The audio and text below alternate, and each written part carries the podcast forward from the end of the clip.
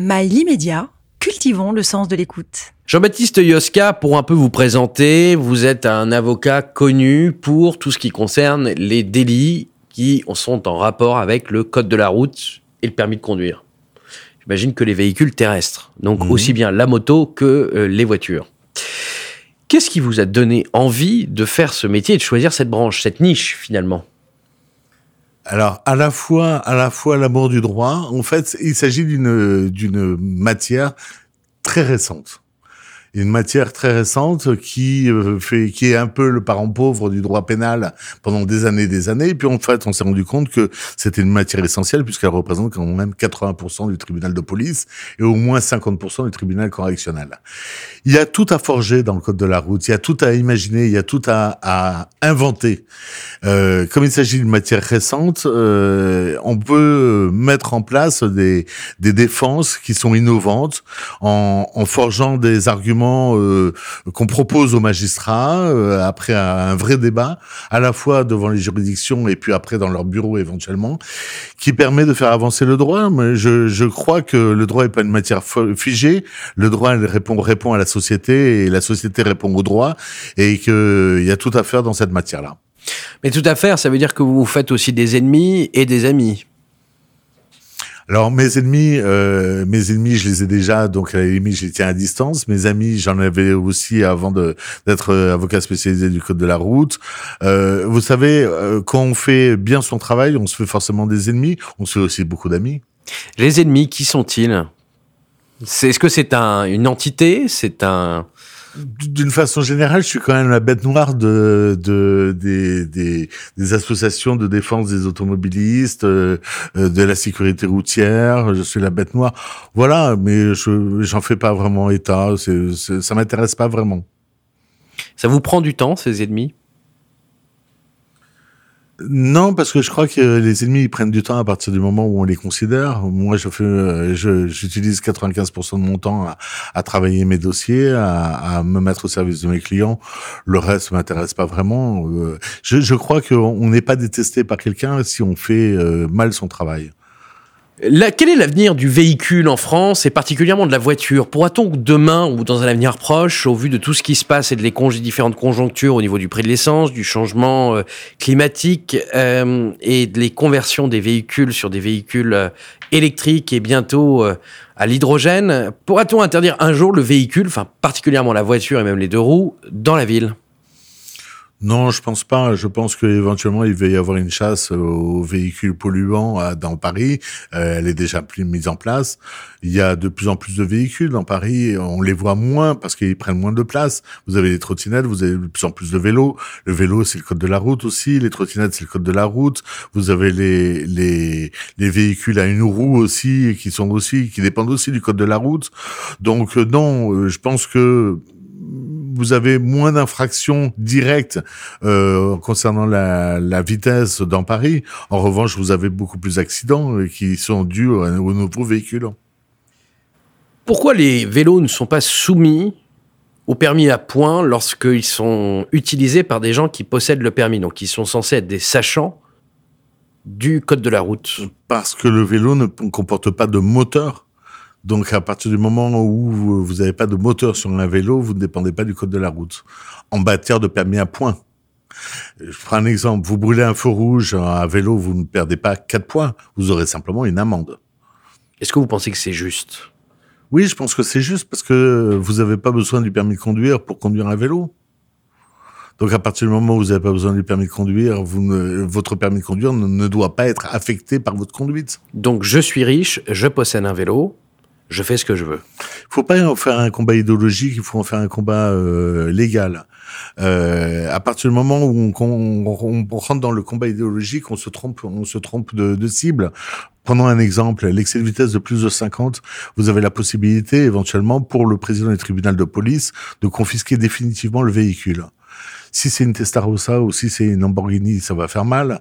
Mais est-ce que ça va faire aussi mal que la personne qui a une Renault 5 qui a 25 ans et qui ne peut pas se payer autre chose? Vous voyez, je crois qu'il faut pas non plus rentrer dans un dans un débat euh, financier sur le code de la route. Le code de la route, on, on, on, on conduit le véhicule qu'on peut se permettre de conduire. Pour autant, est-ce que la confiscation et, et pour autant, est-ce que les deniers doivent rentrer en ligne de compte? Je pense pas. Pourquoi l'Allemagne autorise-t-elle des lignes d'autoroute euh, qui sont dont on peut largement dépasser les vitesses admises pour la France et que la France n'a pas adopté ce même système? Parce que l'Allemagne est un pays génial. non, tout simplement. Mais tout simplement. Mais écoutez, vous savez, euh, les, les Allemands n'en profitent pas. C'est-à-dire que les Allemands vont conduire très vite sur ces sur ces portions de de route sans limitation de vitesse, et puis après vont respecter strictement les vitesses au moment où justement elle elle elle est limitée. Faisons la même chose en France essayons pour voir.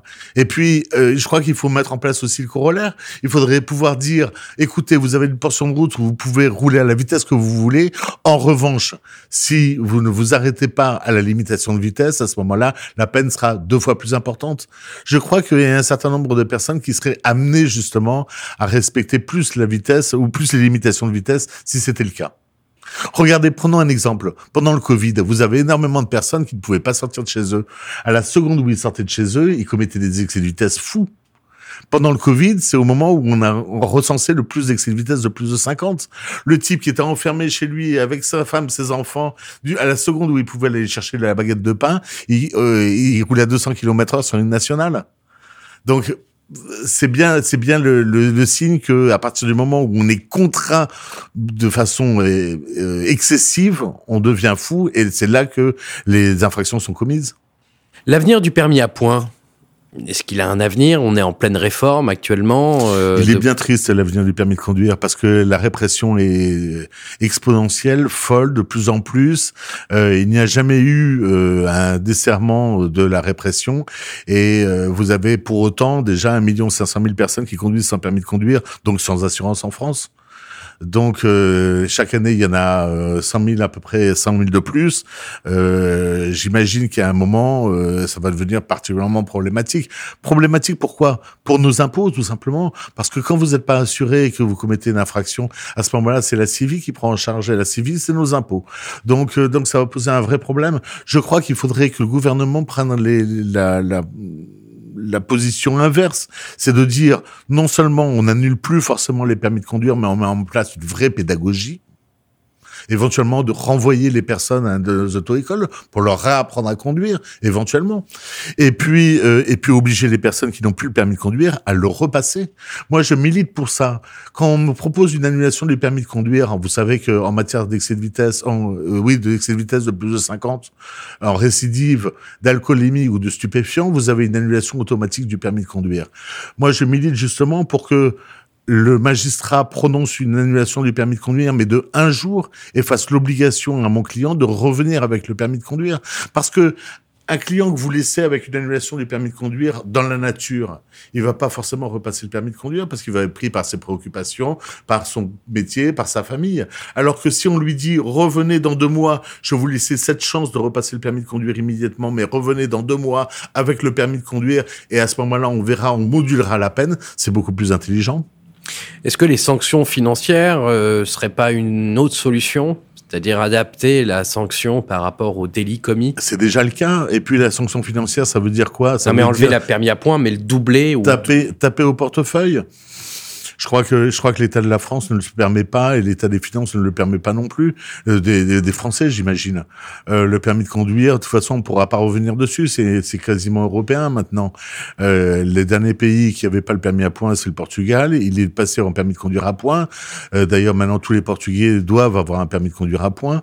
Euh, D'une façon générale, on va vers une uniformité de l'Europe et, euh, et tous les pays maintenant ont le permis de conduire à points. Quel pays pour vous est un référent euh, sur l'aspect euh, du permis de conduire justement?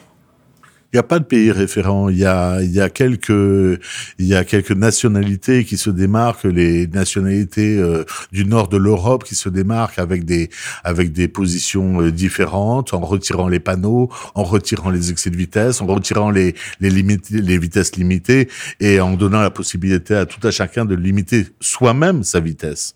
Je crois que c'est quelque chose d'intéressant, mais malheureusement, on n'a pas les mêmes normes, valeurs et croyances, on n'a pas la même, euh, le même mental, et que euh, on peut pas comparer un Français à un Finlandais. la Belgique n'est pas n'a pas de permis à point, je crois. Oui, mais la Belgique, c'est historique. La Belgique a, a décidé d'un système différent euh, dès le début. Donc, et puis c'est un tout petit pays, la Belgique. Et la Suisse?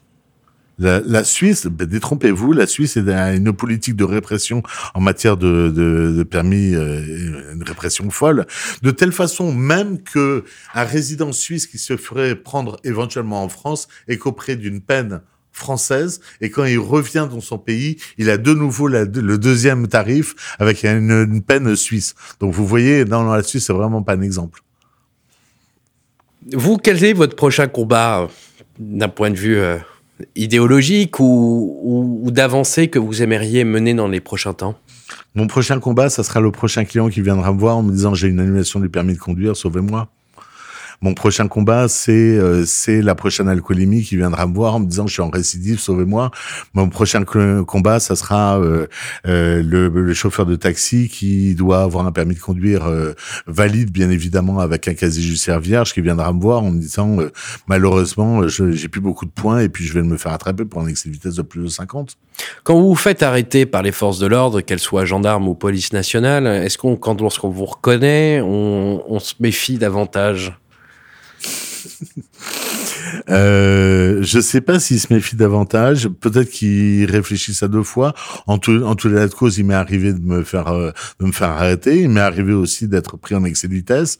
Je conteste bien évidemment toujours parce que c'est mon droit le plus absolu et, et, et je me fais euh, un devoir de, de, comparaître et de me défendre. Vous savez, c'est, c'est pas évident de se défendre quand on est soi-même avocat parce qu'on se défend sans robe alors que la robe d'avocat, c'est une armure. Arriver à une audience correctionnelle, ou en l'occurrence, pardon, une audience du tribunal de police sans robe, on se retrouve tout nu, on se retrouve comme injustifiable. Donc on est obligé de se défendre avec les arguments qu'on a, bien évidemment, qu'on a forgés. Je fais des conclusions, je me défends, mais, mais il manque euh, quelque chose. En tout cas, on a très envie d'écouter vos podcasts et on est ravis que cette collection ait lieu.